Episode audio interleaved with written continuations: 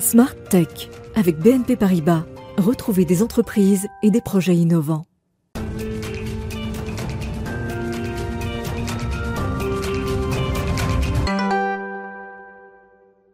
Bonjour à tous, bienvenue dans Smart Tech. C'est l'émission qui s'intéresse au monde de l'innovation et à ses enjeux. On va commencer d'ailleurs par deux enjeux importants qui euh, mêlent à la fois l'emploi et la cybersécurité, autrement dit notre sécurité dans la nouvelle société numérique. On va voir comment réussir à multiplier les talents en France et en Europe pour répondre à ces enjeux. Ce sera le sujet de l'interview avec Nassira Salvan, présidente du CEF6. Dans quelques instants, on va parler notamment d'ailleurs de l'importance de travailler dessus avec les hommes et les femmes. Et ensuite, au cœur de cette émission, c'est le phénomène Squid Game qui va nous intéresser, la série la plus regardée au monde depuis toute l'histoire de Netflix. Explosion sur les réseaux sociaux de ce phénomène. J'aurai un, décryptage avec un pédopsychiatre spécialiste des adolescents et un maître de conférence en sciences de l'information. On parlera donc à la fois de l'impact sur la société, mais aussi des nouvelles questions de responsabilité que ça pose pour les plateformes de streaming. Et puis on retrouvera notre rendez-vous c'est humain. On va parler de l'accessibilité numérique avec euh, plus de 2 millions euh, de Français qui sont atteints d'un trouble de la vision. Que fait-on euh, pour que les sites soient accessibles? Aujourd'hui, des lois existent, elles ne sont pas suivies d'effets. On conclura par notre séquence Ils font demain un reportage chez une start-up qui s'appelle CAPS et qui conçoit des capsules autonomes pour le futur de la mobilité urbaine aérienne. Mais tout de suite, donc place à l'interview.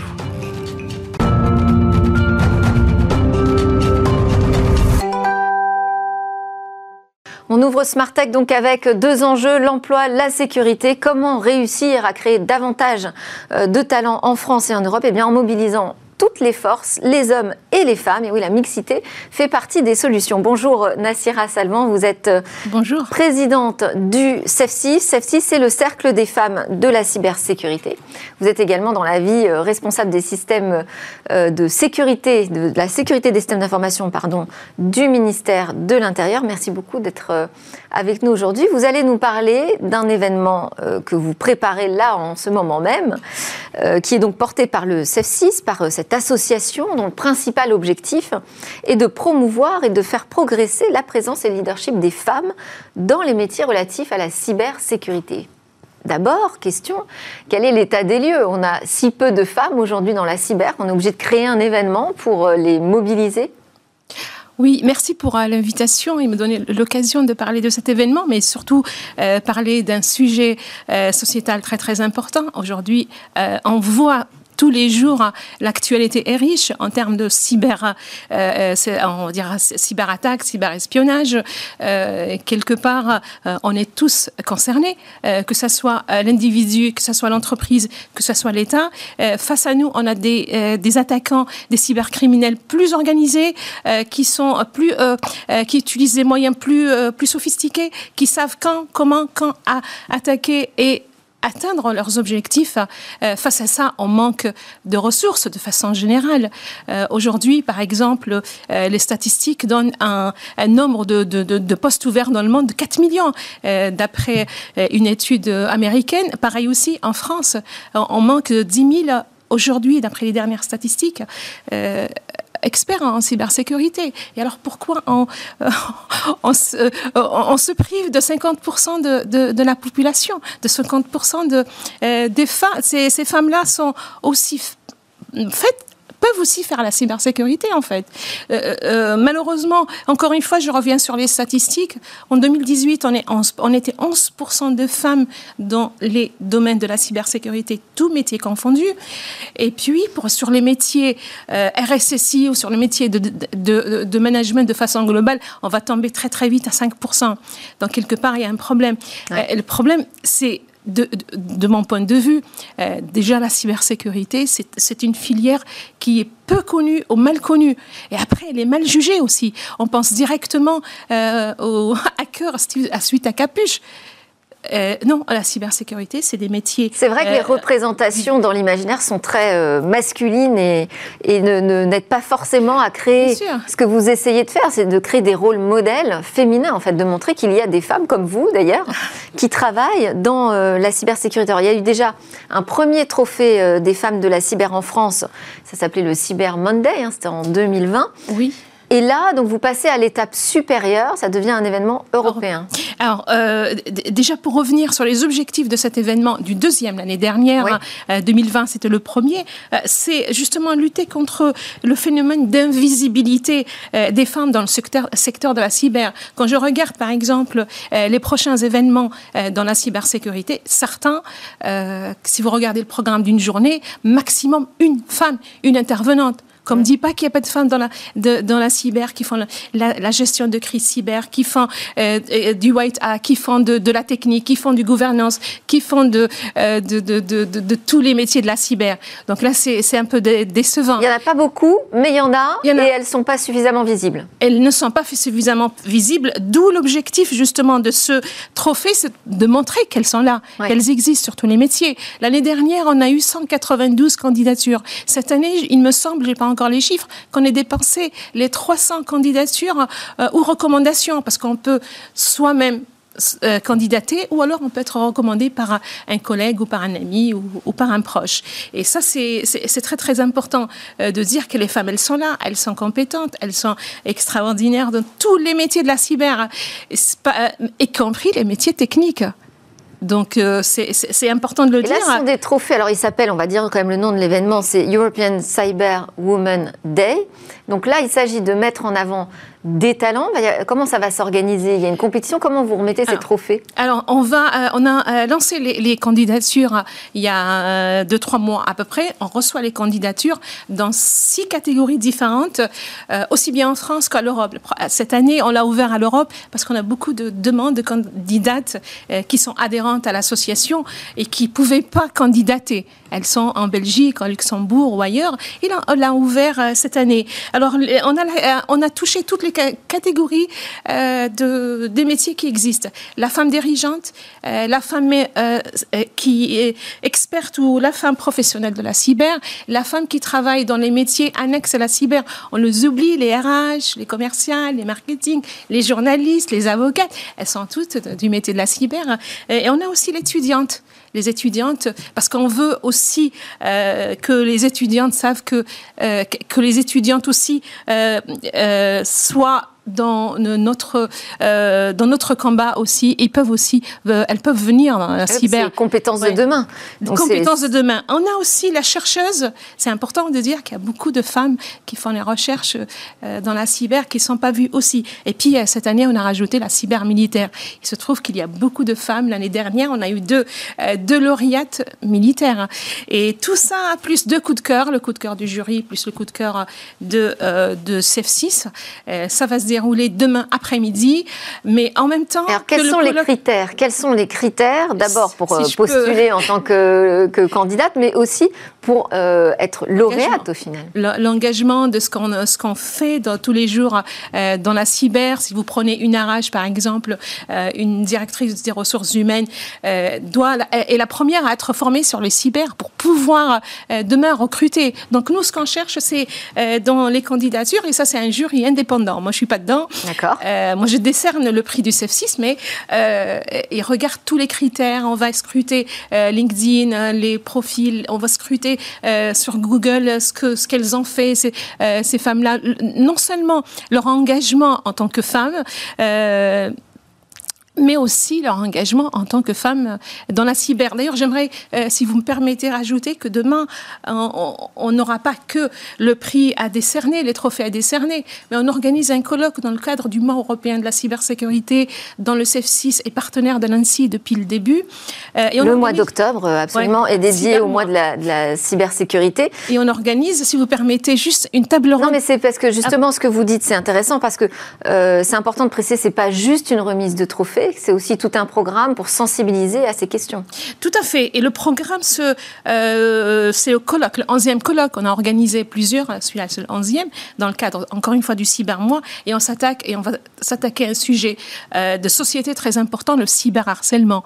Donc on fait intervenir euh, des experts du sujet pour la simple raison que c'est un sujet grave qui touche tout le monde. C'est un, société, un sujet de sociétal, un sujet d'avenir aussi. Que, euh, que seront nos enfants demain et après-demain mm. et, nos petits-enfants. Donc ça, nous, on, on, très très vite, dès la création du CEF6 en 2016, quand j'ai créé l'association, j'ai rajouté un objectif euh, d'action sociétale, la sensibilisation du grand public à l'usage sécurisé du numérique et notamment les tout petits. Et au CEF6, on a aussi développé des outils de sensibilisation euh, des jeunes et des adolescents euh, au Facebook, à l'usage du Facebook, à l'usage euh, des réseaux sociaux euh, et aussi à, demander à, toute la société, en fait. Tout le monde est concerné. Il faudrait que ces travaux de sensibilisation, tout le monde est concerné. Et nous, principalement, on demande à ce que ces sujets soient traités aussi bien par l'éducation nationale que par les associations, que par les particuliers et notamment intervenir dès le jeune âge. Je suis persuadée que eh ben, je, on va s'arrêter là, mais euh, effectivement, j'aurais pu ajouter aux enjeux euh, d'emploi, aux enjeux de sécurité, celui aussi euh, de l'éducation. Merci beaucoup d'être venu nous présenter cet événement donc qui démarre demain, l'European Cyber Women Day, et d'ailleurs dont Smartech est partenaire média, et on est très fiers de ça. Merci, Merci. Nassira Salvan, présidente du CEF6. Merci beaucoup. C'est l'heure de parler d'un autre sujet sur lequel il va falloir faire de l'éducation et se sensibiliser, c'est le phénomène Sweet Game. Thank you. Alors la série Squid Game, euh, bah, c'est le meilleur lancement de la plateforme de streaming euh, de Netflix. C'est la série la plus visionnée dans le monde de toute l'histoire de cette plateforme de streaming avec plus de 140 millions de spectateurs. C'est évidemment une explosion sur les réseaux sociaux. On parle de plus de 16 milliards de vidéos qui portent le hashtag Squid Game sur euh, TikTok qui cumule plus de 50 milliards de vues. On a même un fournisseur d'accès sud-coréen qui exige de Netflix qu'il paye les coûts liés à l'augmentation du trafic du réseau et aux travaux de maintenance en raison d'un afflux de téléspectateurs. Alors c'est quoi aussi Squid Game? On va raconter quand même l'histoire en deux mots. Bah, c'est l'histoire euh, d'un massacre en neuf euh, épisodes, 456 personnes euh, endettées, désespérées, qui s'affrontent à des jeux d'enfants mortels. Seul le dernier survivant remportera les 45 milliards de wons, qui sont environ donc 30 millions d'euros, promis par les organisateurs de ce jeu de massacre. On regarde un petit extrait. You can begin now. Tout le monde ici va participer à six jeux différents durant les six jours à venir. Vous tous ici présents, vivez sur le fil du rasoir avec des dettes que vous ne pourrez jamais rembourser. Celui ou celle qui sortira vainqueur des six jeux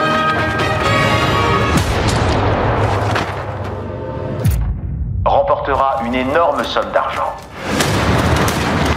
C'est pas juste ce qui est arrivé Vous pouvez pas finalement tuer des gens comme ça? Je vous rappelle que participer à ce jeu est une chance. Alors j'aurais pu aussi euh, prévenir quand même que certaines images peuvent choquer, même si là dans cette bande-annonce on a fait le choix de ne pas montrer euh, euh, trop de sang, mais c'est quand même une, une série qui peut choquer, qui peut choquer et qui est réservée à un public averti de plus de 16 ans. On en parle avec Patrice Huer, pédopsychiatre, psychiatre des hôpitaux, spécialiste des adolescents. Il a particulièrement étudié la question des fonctionnements de groupes d'addiction, des enjeux scolaires, du stress et du jeu. Vous intervenez notamment au comité d'experts du CSA sur la protection des mineurs et comme consultant auprès d'entreprises comme euh, les fournisseurs de jeux en ligne. Vous avez écrit de nombreux ouvrages et je peux citer notamment chez Nathan Jouer un moteur pour la vie. Également avec nous en visio, c'est Olivier Tulas, maître de conférence en sciences de l'information et de la communication à l'Université Paris-Nanterre. Alors, ses recherches et ses domaines d'expertise portent sur euh, la socio-économie des plateformes culturelles numériques, le livre et l'édition et les politiques culturelles. Il a évoqué ces, enjeux dans euh, plusieurs articles scientifiques, notamment avec son collègue Louis Viard. Merci à tous les deux de participer à ce débat sur le phénomène euh, Squid Game. Je vais commencer avec vous, euh, Pierre Huer. Est-ce que déjà c'est un sujet d'inquiétude c'est un sujet d'inquiétude manifestement, puisque on n'a qu'à voir les, réactions médiatiques. Euh, mais vu de, vu de ma place, m'occupant d'enfants et d'adolescents, ça va être un sujet d'inquiétude pour les plus jeunes en particulier, euh, et ceux qui n'ont pas de capacité de jeu, c'est-à-dire euh, ces enfants ou ces adolescents, et on en connaît aussi parmi les adultes, qui ne peuvent pas prendre de distance par rapport aux événements, par rapport aux paroles, par rapport aux images, pour lesquelles la différence entre fiction et réalité n'existe quasiment pas. C'est-à-dire qu'ils prennent ces images violentes de plein fouet, sans pouvoir en jouer, c'est-à-dire sans pouvoir se dire je sais bien que c'est pas pour de vrai, comme disaient les enfants.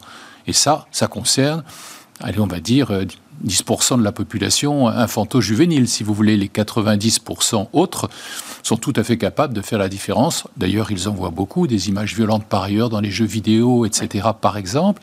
Et il suffit aussi de se souvenir de quelles images véhiculaient les contes pour enfants, les histoires pour enfants, dans lesquelles, quand même, quand l'ogre égorge tous les petits, etc., c'était pas non plus très tendre. Vous voyez, donc, faut, faut bien euh, se souvenir du fait que pour l'enfant ou pour l'adolescent, c'est vraiment cette compétence qui lui permet de prendre un peu de distance par rapport à une histoire, par rapport à des images, qui va être un déterminant vraiment de l'impact que cela peut avoir. Et l'âge n'intervient pas du tout dans cette capacité à faire la différence entre le réel et la fiction? Si, bien sûr, que la maturation va permettre davantage de possibilités de prendre ces distances, mais en même temps, l'âge va conduire à rencontrer de plus en plus souvent sur son chemin des images violentes, des images pornographiques, etc., sans forcément les avoir choisies d'ailleurs, et euh, augmente aussi le nombre de sollicitations ou de, de, chocs euh, euh, potentiellement traumatiques. Donc, plus on est petit, plus c'est vraiment par hasard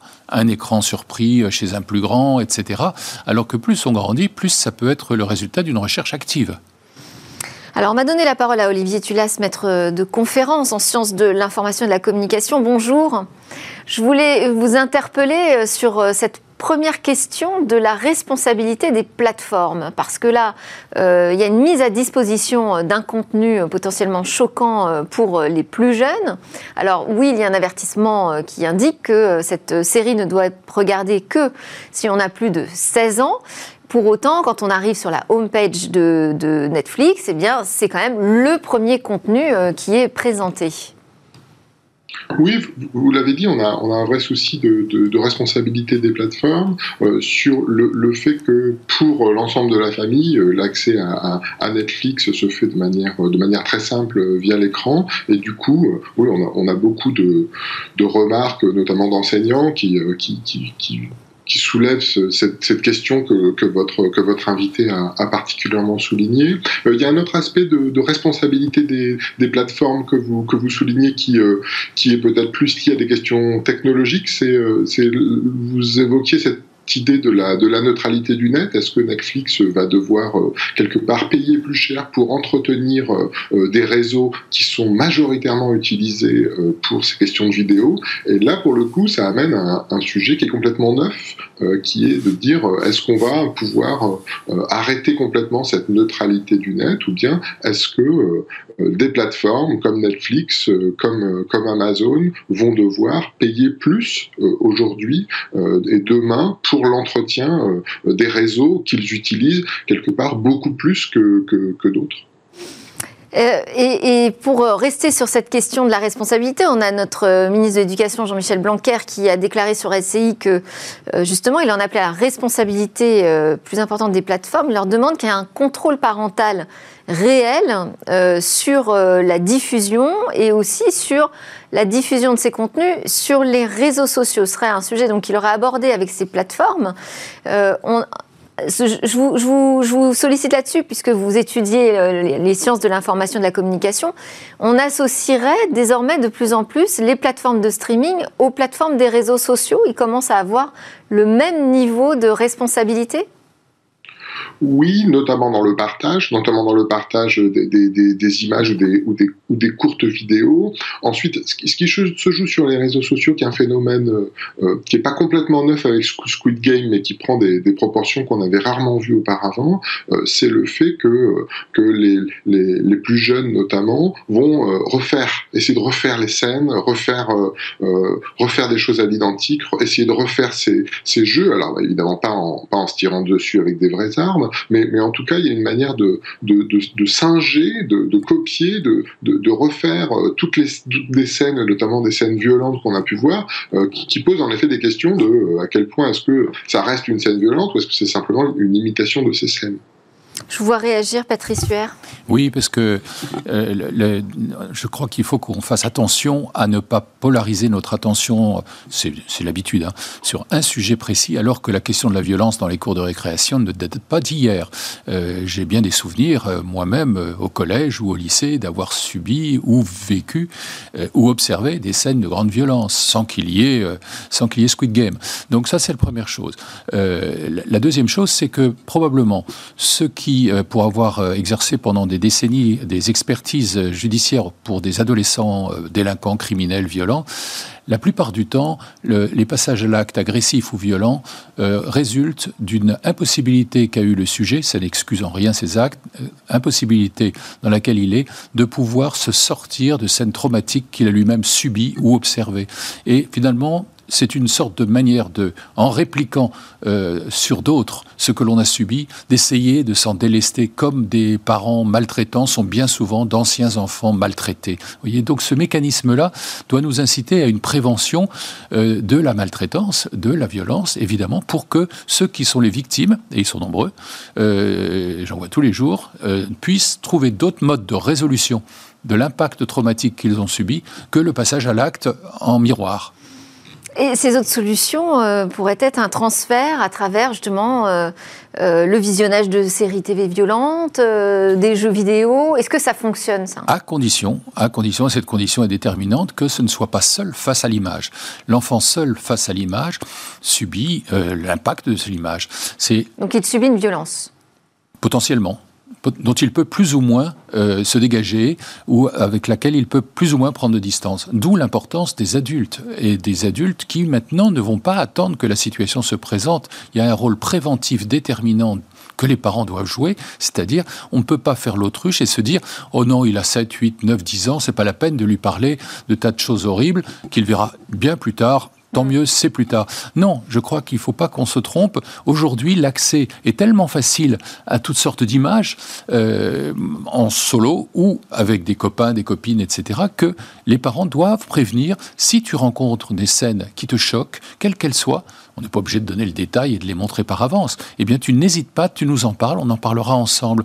Et la bande-annonce, pourquoi pas, là qu'on vient de voir, une partie de cette bande-annonce peut, si les parents demandent à leur enfant, tu as déjà entendu parler de Squid Game et qu'ils disent, oui, bien sûr, on fait ça à l'école aussi, nous on joue à ça. Tiens, bah on va regarder ensemble la bande-annonce et on va discuter ensemble ensuite de ce qui se passe, qu'est-ce que tu en penses, ne serait-ce que pour mesurer la capacité qu'a leur enfant de pouvoir se distancier un peu de tout ça. Est-ce qu'il y a une euh, différence d'expérience de distanciation entre justement le livre dans lequel on va trouver les contes, euh, le jeu vidéo dans lequel on va pouvoir avoir une interaction finalement, agir, et la série télé?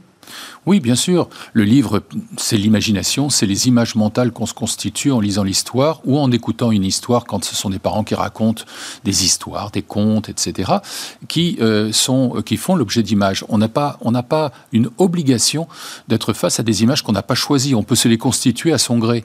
Alors que quand on voit un jeu vidéo, et certains sont quand même très violents, mais pour la plupart des enfants et des adolescents, c'est banal et c'est euh, très clairement différencié de la réalité de ce qu'ils voient aux informations quand ils assistent à des scènes de guerre. Ils font très bien la différence, à la grande surprise de certains parents qui disent Mais c'est fou, tu en as tué 10 là en, quelques secondes. Ils tournent vers les parents, ils disent Mais attends, j'ai tué personne. Ce sont des images. Hein. Voilà, donc pour la plupart, il n'y aura pas cet impact-là. Euh, Squid Game de la même manière. Euh, donc c'est vraiment l'attention que moi, en tant que professionnel, je vais avoir, c'est plus pour ceux qui sont les plus vulnérables et qui ne vont pas pouvoir bénéficier d'une aide d'un adulte ou d'un accompagnement adulte préventif ou curatifs, et qui sont dans l'incapacité de jouer avec ces images.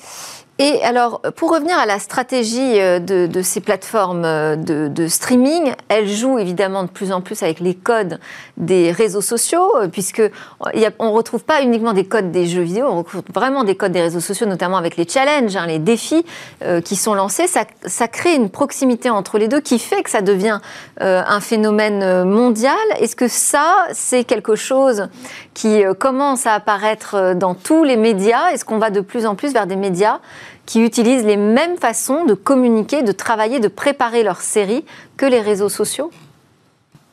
Oui, euh, encore plus avec euh, avec euh, avec une série avec une série coréenne, avec un fonctionnement asiatique. On va retrouver là le fonctionnement des cultures d'Asie du Sud-Est et ces cultures qui sont mondialisées aujourd'hui, on le voit, on le voit énormément en France, avec un goût très important de l'ensemble des publics pour euh, un relais sur les réseaux sociaux, mais aussi euh, des manières de se, de, se, de se mettre en scène soi-même, une forme de déguisement qu'on retrouve avec le, avec le cosplay par exemple, qui est assez connu dans le lien avec, euh, avec les cultures japonaises et avec le manga. Donc il y a une spécificité quand même à, cette, à ce fonctionnement coréen qu'on avait déjà avec, avec, le, avec la K-pop et qu'on va retrouver très fortement avec, avec Squid, Squid Games, où on va complètement euh, avoir une viralité sur les réseaux sociaux euh, de comportements, de vidéos qu'on refait soi-même. Donc, euh, donc on va on va prolonger le jeu entre guillemets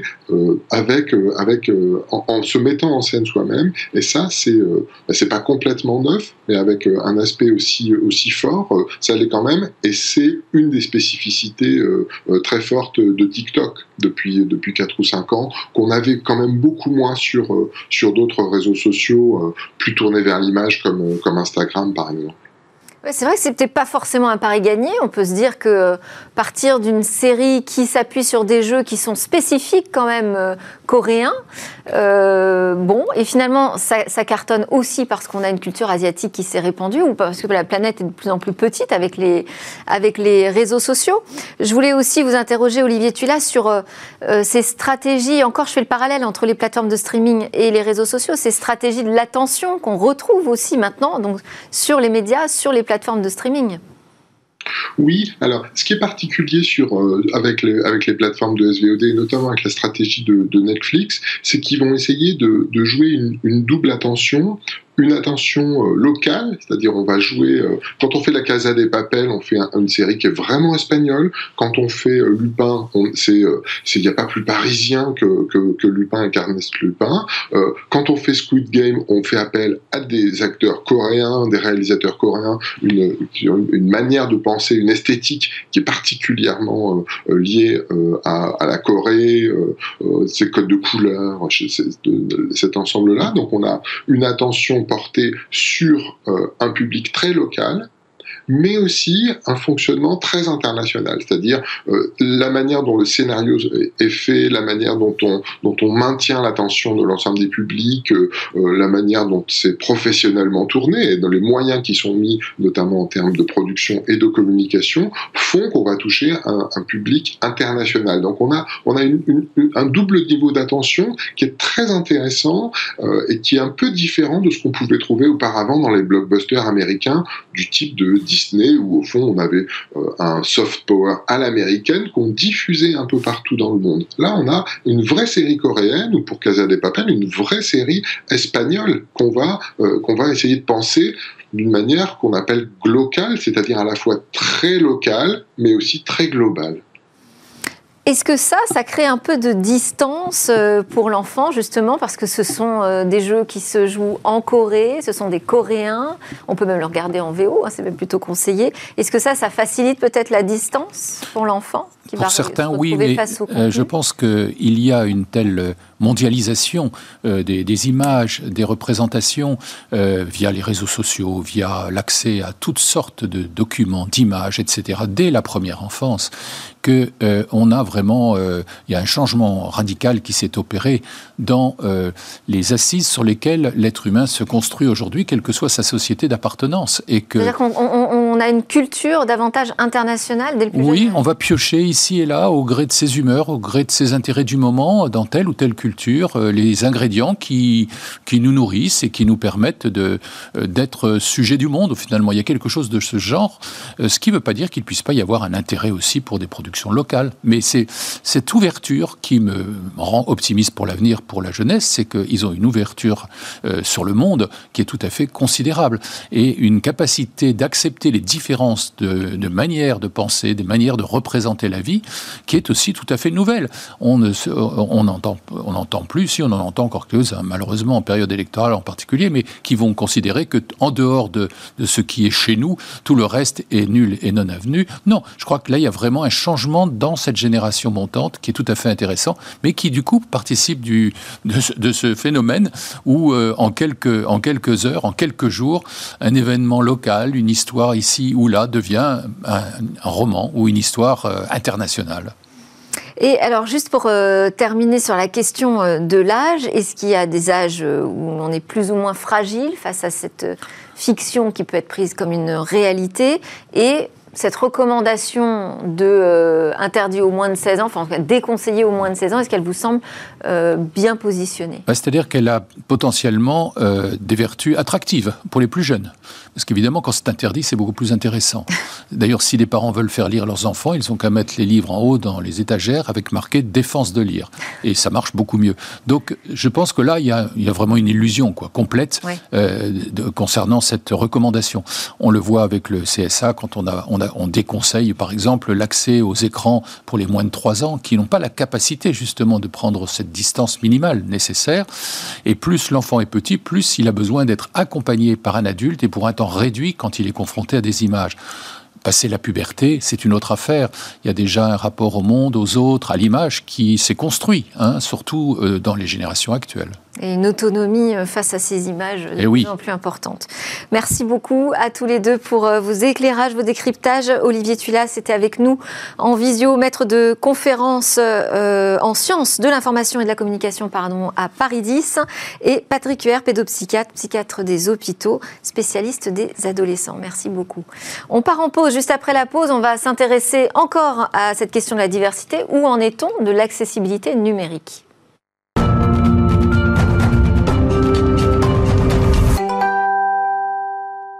Voilà de retour sur le plateau de Smart Tech. Dans cette deuxième partie de l'émission, on va partir dans le monde de l'innovation, la découverte d'un projet qui euh, nous projette dans le futur avec des capsules volantes, une nouvelle solution de mobilité aérienne. Et puis, d'abord, on va retrouver le rendez-vous, c'est humain, avec euh, David Lacomblette, président du think tank La Villa Numéris, qui est connecté avec nous par Skype également. Bonjour David. Bonjour. Alors aujourd'hui, vous vous intéressez à ceux qui ont des difficultés hein, à naviguer sur Internet parce qu'ils sont euh, aveugles ou euh, handicapés et à utiliser et se servir d'applications. c'est vrai qu'on pointe euh, souvent les ruptures d'égalité à ce qui est devenu un véritable service universel, l'accès à Internet, formation, euh, matériel informatique, euh, disponibilité des réseaux avec euh, les fameuses zones blanches, qui sont autant de difficultés très bien identifiées auxquelles les pouvoirs publics d'ailleurs entendent apporter des, solutions et surtout des investissements, c'est vital car si vous n'êtes pas doté d'un téléphone ou si vous ne savez pas vous en servir, votre vie quotidienne s'en trouve singulièrement compliquée désormais, au risque même du déclassement. Et c'est donc euh, assez étonnant que les Français atteints euh, d'un trouble de la vision, euh, qu'ils soient aveugles, malvoyants, soient finalement les laissés pour compte du numérique, alors que près de 2 millions en sont atteints. On parle là de cécité, de myopie, de presbytie sévère, d'hypermétrie, de glaucome ou de cataracte. Et là, je fais aussi de s'estompe hein, au, fur et, à mesure. Il faut bien voir qu'une personne âgée de plus de 80 ans sur 4 a des difficultés sans correction à voir les caractères d'imprimerie, par exemple, ou imprimés sur euh, un écran. Au-delà, euh, faut-il rappeler que 7 adultes sur 10 euh, portent des lunettes ou des lentilles. Leur gène est donc corrigé, même si près d'un sur cinq a du mal à voir un visage à, moins de 4 mètres avec ces fameuses corrections. Alors pour les aveugles et malvoyants, la vie numérique peut vite se transformer en un véritable parcours du combattant, euh, à commencer par la lecture d'un email, sans parler de, de, la prise en main d'un téléphone, de la navigation sur un site web ou euh, dans une application. Et ce n'est pas le, moindre des, paradoxes, euh, alors que le numérique prône en permanence la simplicité d'usage, l'expérience client, pour employer les, les, grands mots. Quand on est voyant, on a à peine à imaginer le calvaire que cela peut représenter. Eh oui, paradoxe aussi parce que euh, les solutions, elles existent pourtant. Hein. Oui, oui, il s'agit de, faire voir et comprendre à des personnes qui ne voient pas euh, ou mal et de leur permettre de naviguer parce que les choses euh, seraient bien posées euh, dans l'univers numérique aussi et que des logiciels lecteurs d'écran permettent de s'y retrouver et de s'y repérer. C'est un peu comme dans l'espace public, hein, on est toujours un peu surpris et, admiratif des aveugles qui arrivent euh, à traverser les rues, à se mouvoir dans les villes avec une canne euh, ou, un chien. Euh, pourtant, toute aspérité, le mobilier, des voitures, les piétons eux-mêmes deviennent autant d'obstacles et c'est bien pour cela qu'il faut veiller à rendre les, choses les plus stables possibles pour pouvoir les aider parce que sinon, imaginez un instant avancer les, yeux cachés, euh, c'est malheureusement le quotidien des, malvoyants. Et c'est là, en, matière numérique, que les éditeurs euh, des sites web et, des applications, qui sont les véritables architectes euh, d'Internet, doivent veiller à les rendre plus simples d'accès, avec des méthodes éprouvées et qui ne coûtent pas très cher. tous les concepteurs savent qu'il est possible de donner une alternative textuelle à, à des images dans des balises spécifiques. Combien le font Très peu, euh, parce qu'il faut veiller à véhiculer des informations en texte et, non pas en images. Euh, les logiciels d'OCR euh, fonctionnent très bien, là où on en est encore qu'au balbutiement de l'intelligence artificielle et de la reconnaissance d'images qui fait que tout le monde n'est pas équipé.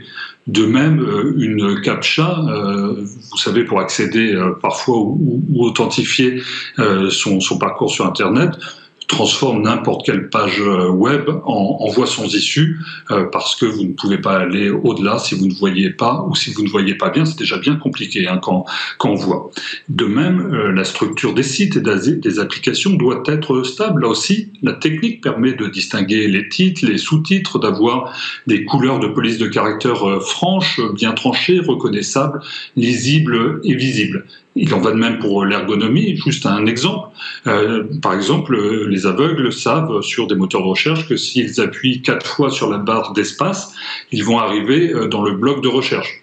Sauf que si un jour il faut faire trois fois et le lendemain six fois, vous êtes perdu et vous ne l'utilisez plus. Et malheureusement, euh, de très nombreux sites euh, ne font pas cet effort, et notamment dans un pays comme le nôtre, où on privilégie souvent l'esthétique par rapport euh, à l'efficacité, et in fine, trop souvent, vous perdez vos, utilisateurs en ligne.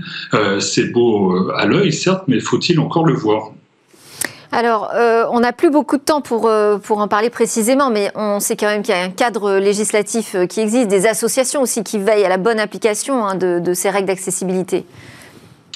La loi est claire, elle n'est pas suivie, hein. euh, pas même euh, par les, pouvoirs publics. Elle date euh, de, 2005.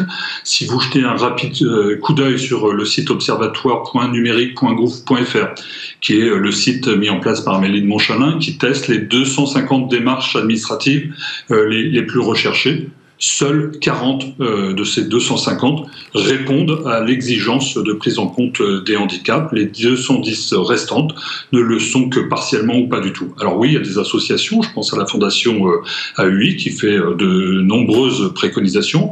Peut-être faudra-t-il des amendes un peu plus fortes demain. Aujourd'hui, des collectivités encourent 20 000, 20 000 euros euh, d'amende.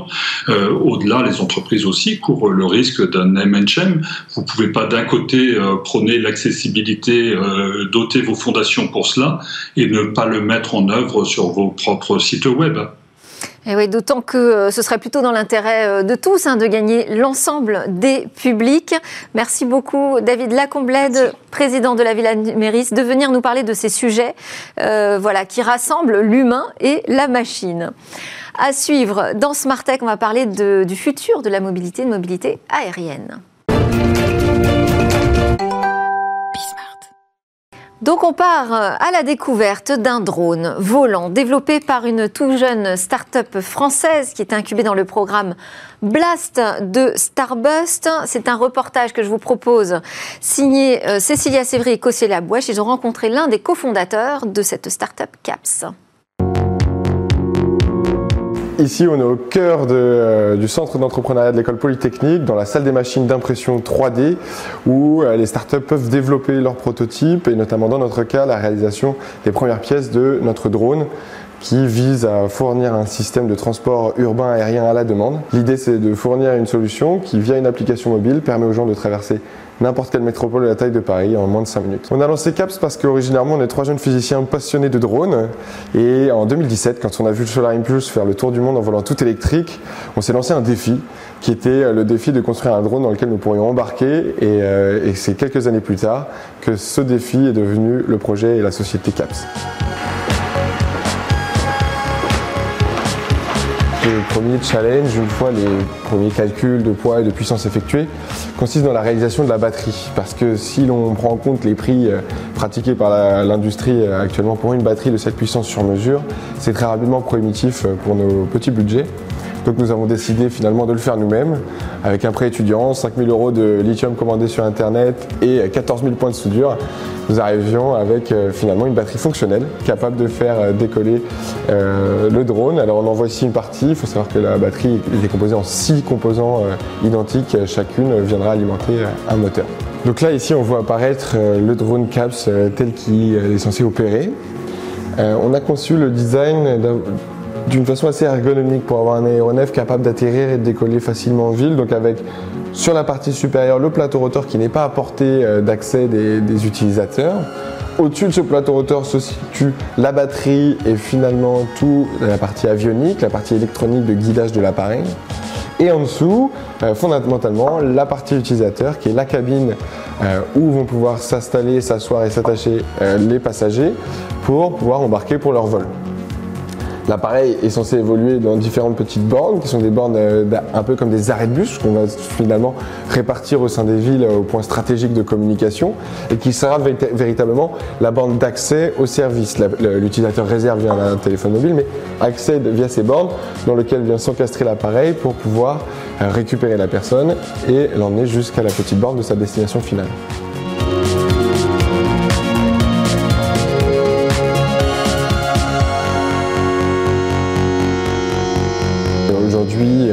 Voit pas de voitures au-dessus de, voitures volantes au-dessus de nos têtes en centre-ville. C'est pour une raison simple, c'est que la technologie a fait des, récents, euh, des récentes améliorations qui a permis l'avènement de ces nouveaux appareils. Et donc maintenant, la réglementation est en train de prendre en compte ces nouvelles technologies, qui sont des propulsions électriques, des propulsions autonomes, pour créer un espace réglementaire et des schémas d'utilisation concrets qui seront disponibles d'ici 2023-2024 et des premières utilisations concrètes entre 2026 et 2030. Ça se fera progressivement avec d'abord des accès privilégiés, puis, euh, au vu du bénéfice important de la technologie, la rapidité qu'elle permet pour les échanges en ville, ça va aller finalement assez vite. Et dès 2030, les nouvelles générations nous regarderont avec des yeux ronds quand on leur expliquera qu'on va passer des heures entières à voyager à 2 km/h tout en respirant des grandes bouffées de diesel et qu'on payait cher pour ça. Alors que petit à petit, si ces bornes dans un premier lieu euh, auront euh, pris place dans les espaces publics, demain ça sera dans nos jardins, dans nos immeubles, sur nos toits, pour un trajet toujours plus rapide, plus sûr et plus confortable. C'était Smartech. Je vous souhaite à tous une excellente journée. On se retrouve dès demain pour de nouvelles discussions et réflexions sur le numérique et l'innovation.